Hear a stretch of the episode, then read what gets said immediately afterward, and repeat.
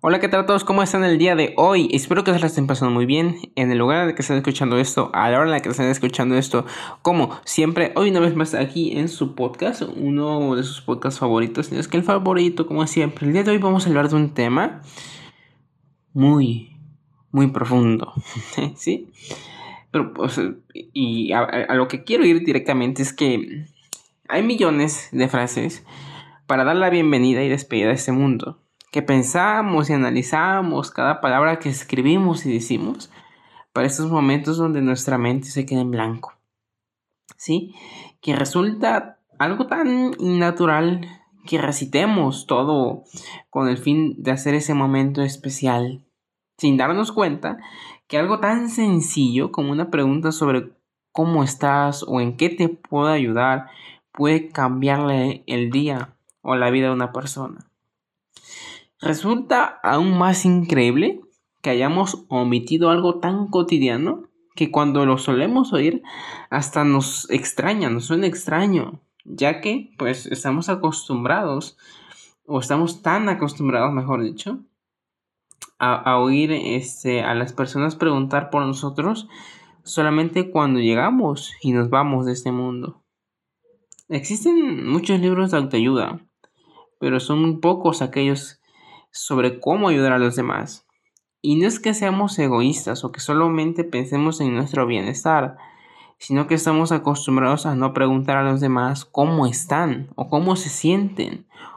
¿Sí? Porque hablar de, nuestras emociones no es algo tan común como parece, y mucho menos si no tienes, si no tienes este, confianza con una persona, que es lo peor, y que es lo que generalmente pasa, ¿no? O sea, tú no puedes decirle hablando a cualquier persona por la calle sobre cómo te sientes, qué te pasa y cómo quieres sacar todo lo que llevas dentro.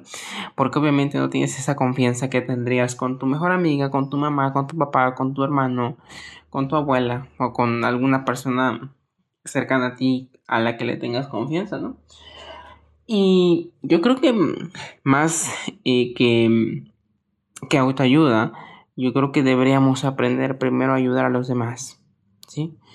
Ayudar a alguien no debería ser un mérito o un favor, sino un placer. El placer de ayudar te hace crecer como persona, porque no estás ayudando a otro, te estás ayudando a ti mismo. Y ya no es autoayuda, ¿sí? Si tú no usas tus dones y talentos para que a nadie le falte amor, eh, no sé, ayuda, justicia, dignidad o respeto, ten por seguro que jamás te faltará lo mismo de regreso. ¿Sí? Porque antes que recibir está el dar. Y por más jodido que estés, siempre tienes algo que darle, que darle a los demás. Incluso cuando creas que tienes poco que dar, te darás cuenta de cuánto te sobra y de lo mucho que puedes aportar a los demás. Y, esto es algo que se olvida a muchísimas personas. Y yo me incluyo en esas personas. Muchas veces nos olvidamos de dar y solamente nos encargamos de recibir. ¿Sí? Pero muchas personas están, están en lo contrario. Les cuesta recibir, pero les es fácil dar. Es algo tan complejo, es algo tan... tan difícil de hablar porque muchas personas este, creen, ¿no? Y sobre todo y cómo podríamos decir una madre sin que suene malo, ¿no? O sea, creen y, es como si te empujaran, ¿no? Y te siguieran empujando a, los demás, ¿no? A ser mejores, mejores personas. Y ustedes estarán preguntando, ¿y esto qué crearía? Sencillamente, empujarte a ti y empujarte a los demás y empujar a los demás a ser mejores, mejores personas construiría como una sinergia, como un globo que se va inflando cada vez más. E, e, y ese globo produciría abundancia mental en ti. Que tú ah, produzcas abundancia mental en tu casa, en la calle o ciudad, ¿no?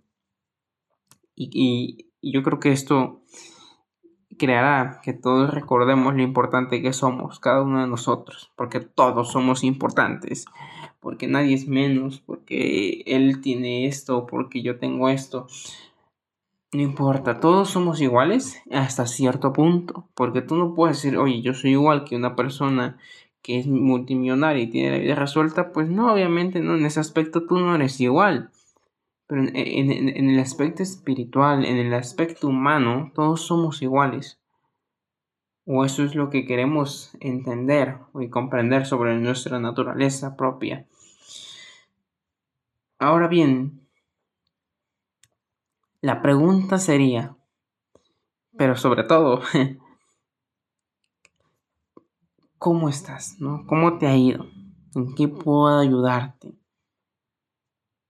Porque para aprender porque para volver a aprender y recordar esos momentos que solamente hacemos cuando ya estamos en el, en el borde del abismo, cuando iniciamos la vida, tenemos, tenemos que volver a reaprender la importancia de preguntar eso.